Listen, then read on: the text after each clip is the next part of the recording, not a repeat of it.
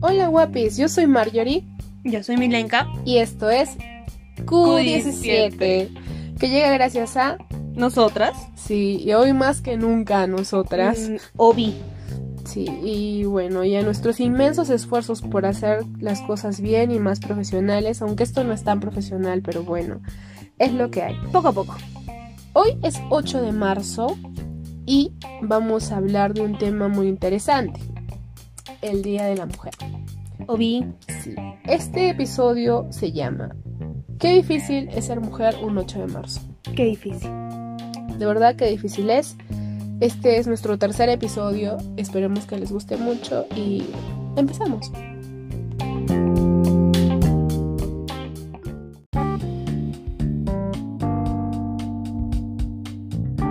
Que actualmente sabemos mucho acerca de eh, esta fecha tan especial, el 8 de marzo, el Día de la Mujer, conmemoramos el Día de la Mujer.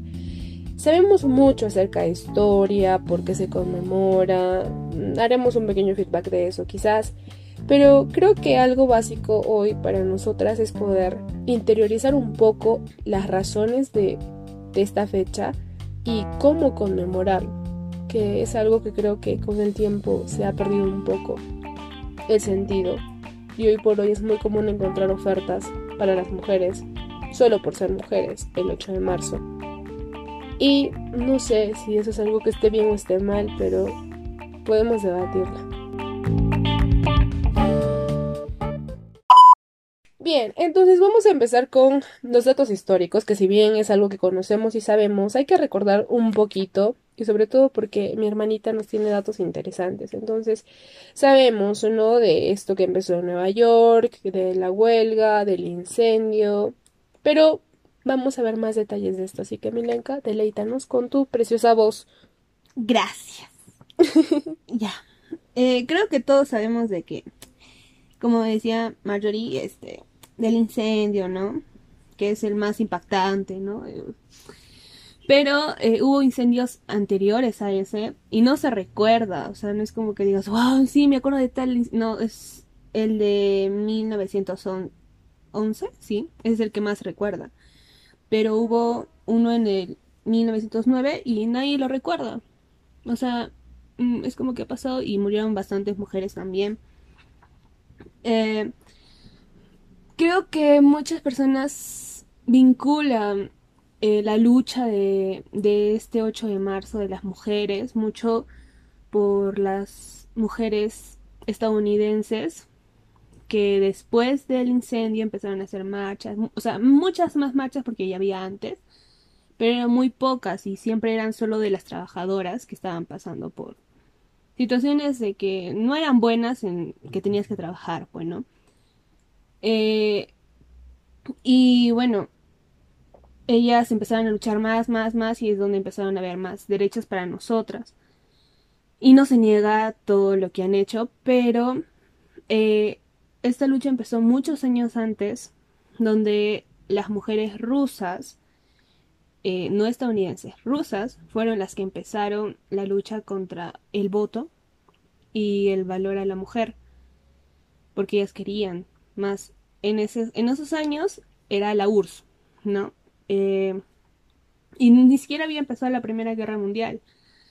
Entonces había, no tenían un presidente, era el zar, ¿no? El zar Nicolás II, que era una persona detestable, como todos los presidentes y personas que Claro. lideran la Sí, pero bueno, temas aparte, ¿no? Bien. Ya. Entonces, este, él no valoraba a ninguna mujer, literalmente las detestaba. Entonces, cuando empezaron a hacer sus primeras marchas, a las primeras marchas que asistieron, todas las mujeres fueron encarceladas y, bueno, fueron torturadas. Y años después, seguían haciendo marchas, después las soltaban, obviamente no las iban a dejar ahí porque si no, la URSS se quedaba sin mujeres. Entonces, la soltaban y ya seguían luchando, seguían luchando por el derecho al voto. Hasta que eh, tocó una crisis profunda a la URSS y las mujeres aprovecharon eso también. Y justo empezó también la Primera Guerra Mundial. Entonces ahí es donde las mujeres empezaron a luchar no solo por ellas, sino también por la paz del mundo. Eh, esas mujeres no son recordadas y no hay este como que sus nombres, o sea, hay nombres que sueltan, pero no se sabe si son verdaderamente ellas. Eh, sí hay fotografías y por lo mismo de que por la lucha de socialismo y comunismo, este, se han olvidado de estas mujeres que fueron las que empezaron eh, esta lucha. ¿Y por qué el 8 de marzo? Ah, me olvidé. El 8 de marzo es porque las luchas que hacían estas mujeres de la URSS Em, eran a finales de febrero, pero ellos en la URSS tenían otro, otro calendario que, bueno, se utilizaba en esos tiempos, ahora todos utilizamos un, solo calendario. Y todo el mundo tenía otro calendario, lo cual que para ellos era fines de febrero, nosotros era el, para ellos era el 23 de febrero y para nosotros era el 8 de marzo, para todo el mundo. Y siempre hacían las protestas, esos, esos, o sea, las protestas más grandes eran esas fechas. Eh, y esta es la opción de que los historiadores están dando cada vez más, o sea, más, como que más validez de que es por eso el 8 de marzo. Pero otros también mm. dicen que es el 8 de marzo porque en Estados Unidos... En Nueva York el incendio. No, ese es el 8 de marzo antes del incendio en 1857. Eh, hubo una marcha, la marcha más grande en Estados Unidos en Nueva York. Eh, donde estaban haciendo marchas por el salario, porque estaban ganando el 60-70% menos de lo que ganaban los hombres. Entonces, eh, fue, es la, por eso también fue un 8 de marzo, pero fue años después del otro 8 de marzo de la URSS. Ya. Ya. Bien, genial. Entonces todos estos datos nos ayudan a recordar quizás en el colegio o en la universidad no quizás, definitivamente es algo que se ve, porque siempre ves fechas cívicas y además en el periódico mural siempre en marzo tenías que pegar, ¿no? Este, información acerca del Día de la Mujer, incluso en el trabajo también, si es que tienes un periódico mural, lo ponías y siempre sacabas un artículo de internet, lo pegabas y ya tenías tú tu cosito para el periódico mural con información del 8 de marzo. Tu cosito. Eh, es que no sé cómo. Artículo. y yo sabes que siempre le digo cosito, algo de lo cual no sé. Cosito. Sí. Bueno, entonces. entonces. Eh, veamos. ¿Por qué es importante festejar, festejar, conmemorar este 8 de marzo? ¿Por qué crees que es importante? Bueno, uno, por todas las mujeres que han luchado claro, para recordarlas. Siempre recordarlas, es un montón, un montón. Y sigue habiendo más. Eh, de repente también para seguir luchando. O sea, es como un pequeño recordatorio cada año de que debemos luchar más. Más por nuestros derechos, más, un poquito más. ¿Por qué más? Sí, yo creo que sí, para poder recordar a todas esas mujeres que, que dieron ese primer paso tan importante desde la primera, desde la que he iniciado, recordarla y decir qué bueno que, que alguien tuvo esa iniciativa, porque gracias a todas esas personas, a todas esas mujeres, hoy por hoy tenemos muchos de los derechos que tenemos y disfrutamos de muchas cosas gracias a ellas. Claro que esto no se da de igual manera en todos los países porque hay países que tienen más eh, que otros, pero estamos en eso y por lo menos en nuestro país pues no obstante de que hay mucho machismo se respeta nuestro voto y podemos educarnos. Eh, creo que también es importante recordar esta fecha porque es un momento para tomar conciencia de lo que significa y lo que implica ser mujer el poder empoderarnos aunque la palabra puede sonar un poco repetida y un poco también, no sé, sí, por porque la escuchamos a diario y se habla mucho del empoderamiento femenino, pero realmente creo que si se escucha tanto es porque es algo necesario. Tenemos y, y necesitamos conocer nuestros derechos, nuestros deberes, necesitamos conocer todo eso, conocernos a nosotros mismos, a nosotras mismas y identificar qué cosas hay que cambiar. El poder luchar contra ciertas cosas como la brecha salarial que te comentaba hace un momento, que me puse en un momento muy intensa y hablé mucho. Sí. Pero eh, hay cosas que em, yo no las entendía hasta que pasé por ciertos episodios y que dije, esto es cierto.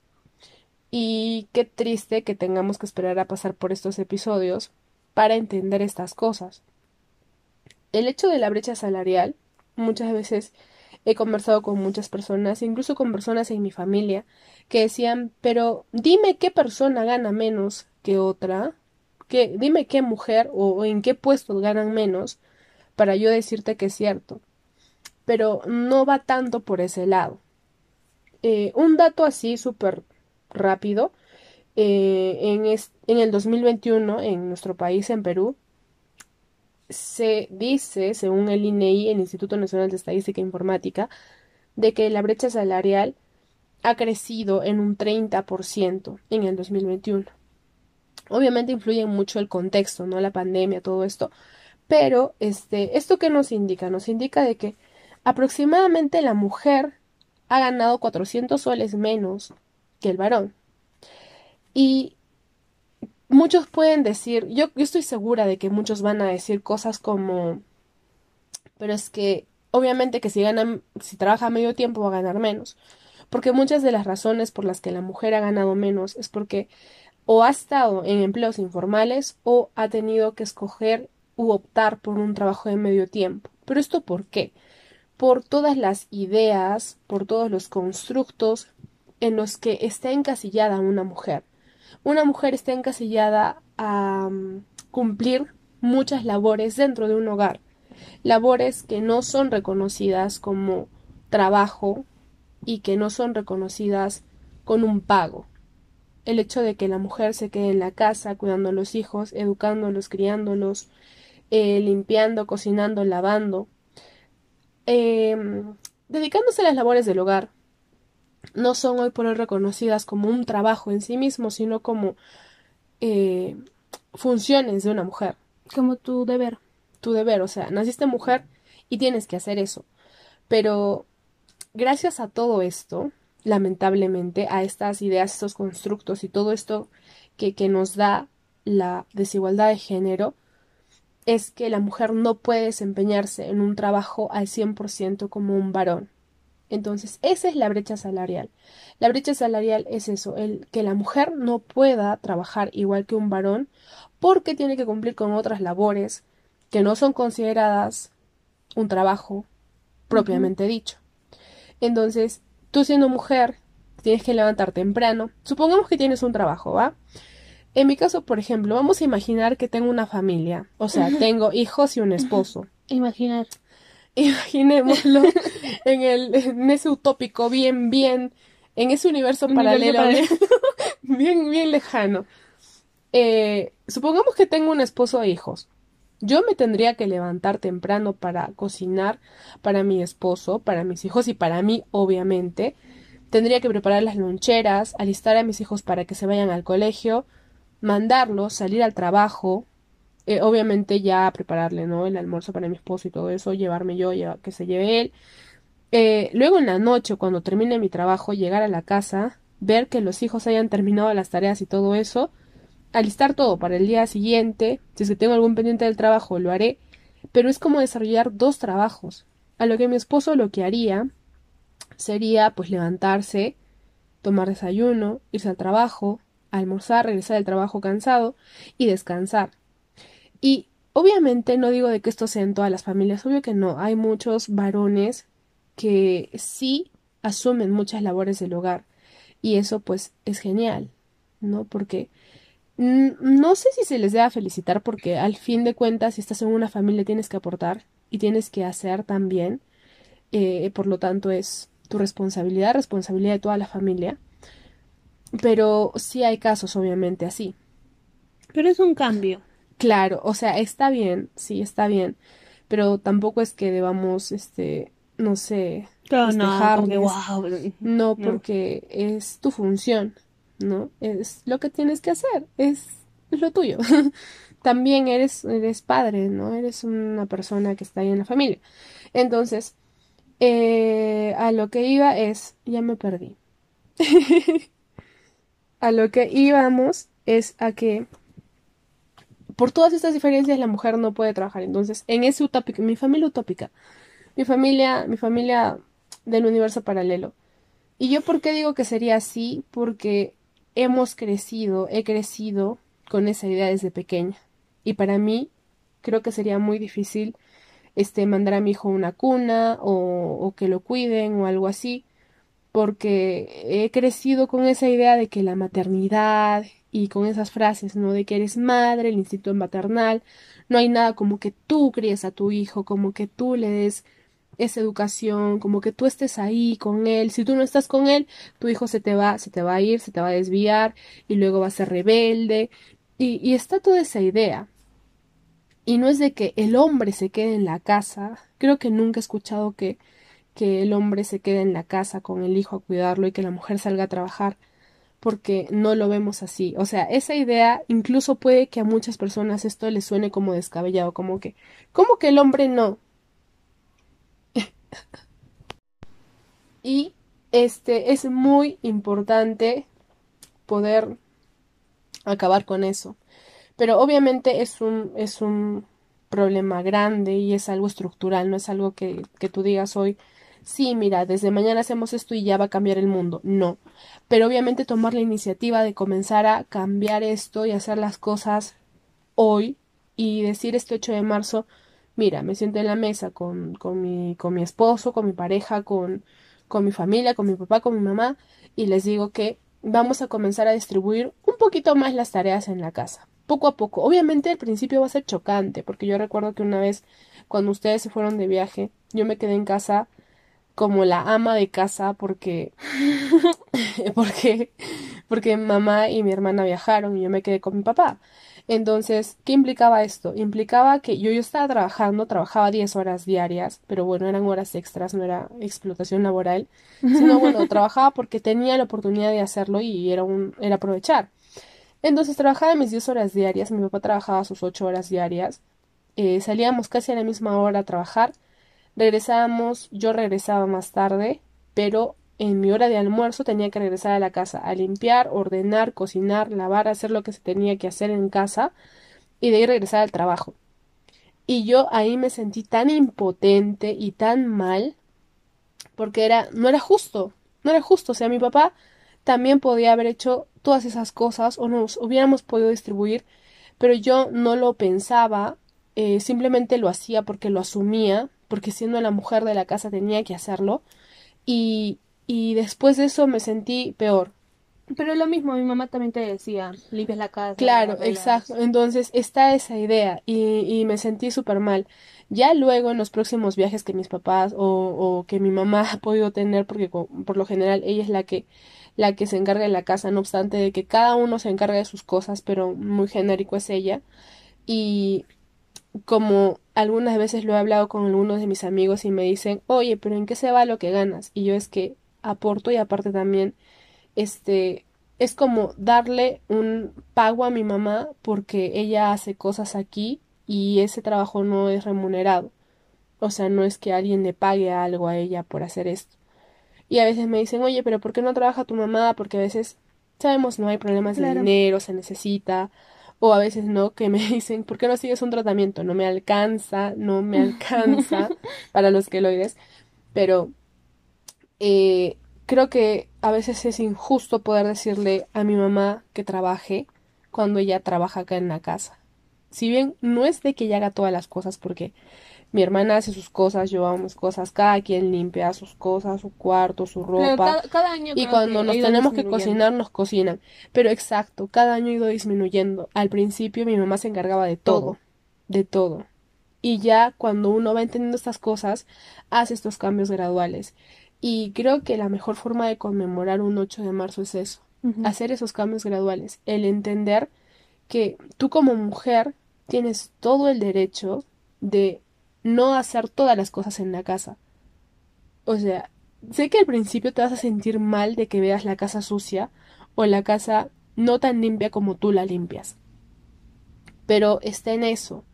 La otra persona también tiene que hacerlo. Y en caso de que tú no trabajes, creo que, que igual este, poder ir educando, o sea, a veces he, visto familias que, que la mujer, bueno, no, no puede trabajar porque ya no, no estudió algo que se da y eso también es y también es por la desigualdad de género. Y, y si te das cuenta todo es por eso. Entonces si no tiene una carrera o no puede conseguir algún trabajo a qué se va a dedicar a ser ama de casa. Pero en ese caso debería recibir un sueldo no porque es algo que también debería hacer el varón pero no lo está haciendo y a las finales ella se queda en casa porque él no se puede quedar en casa, ella se queda en casa porque él no se puede quedar en casa, pero ella no sale a trabajar por quedarse en casa, entonces debería ganar. Claro, lo que ganaría en un trabajo. Lo que ganaría en un trabajo. Ajá. Pero si tú le dices a alguien eso, por ejemplo, en esta sociedad en la que tú y yo estamos aquí ahora, o sea, ¿qué dirían?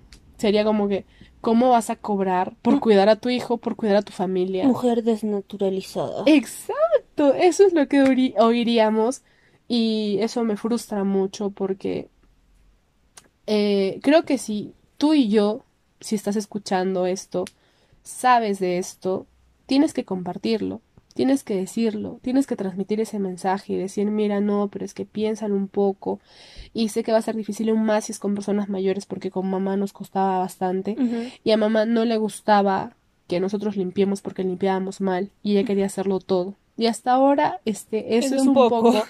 pero tratamos de entenderla y a veces discutimos, pero bueno, son cosas, pero ya por lo menos ella hoy por hoy hace su vida. O sea, ella va al gimnasio, eh, no trabaja en un trabajo pues así como cualquier otro. Ella es ama de casa, pero ella tiene, o sea, bueno, recibe un dinero por ser ama de casa.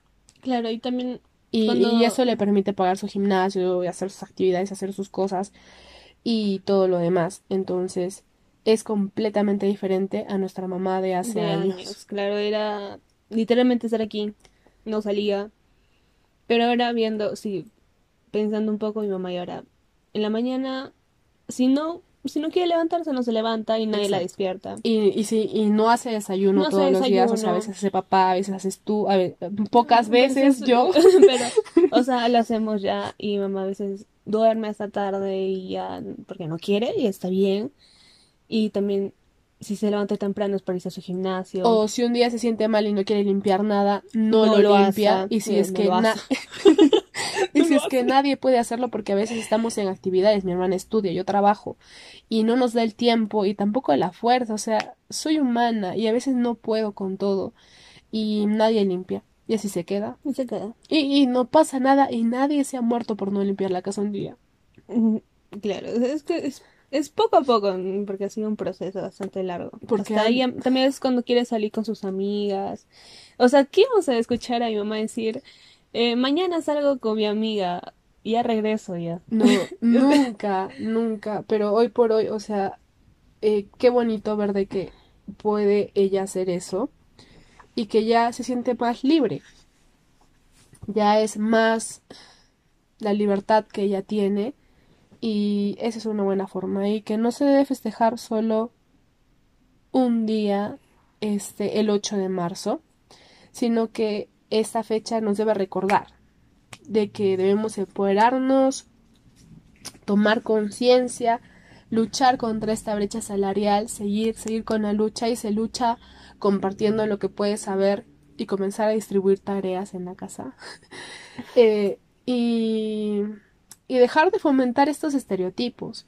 Es algo súper difícil, sí, sí, sí, es súper, súper, súper difícil estos prejuicios, pero no, no le digas a tu hija mujer que tiene que hacer las cosas de la casa porque no las tiene que hacer porque es algo que se comparte. Que tanto hombres como mujeres pueden, los hombres pueden hacerlo muy bien y hay hombres que limpian mucho mejor. mucho mejor, sí, sí, sí. Muchísimo mejor que las mujeres. No por ser mujer significa que, que naces con tu instructivo de que vas a limpiar y cocinar perfectamente, porque no, hay mujeres a las que no nos gustan las labores de la casa, por ejemplo. No me gusta. A mí me gusta cocinar nomás. Yo prefiero mil veces ir a trabajar, trabajar todo el día, a estar en la casa limpiando y haciendo cosas. Pero este es difícil. Es un tema bastante extenso, pero creo que queríamos compartir eso. Sí. La importancia de ser mujer, pero y lo difícil que es lo difícil que es ser día a día es ser mujer. Sí, entonces eh, creo que eso es.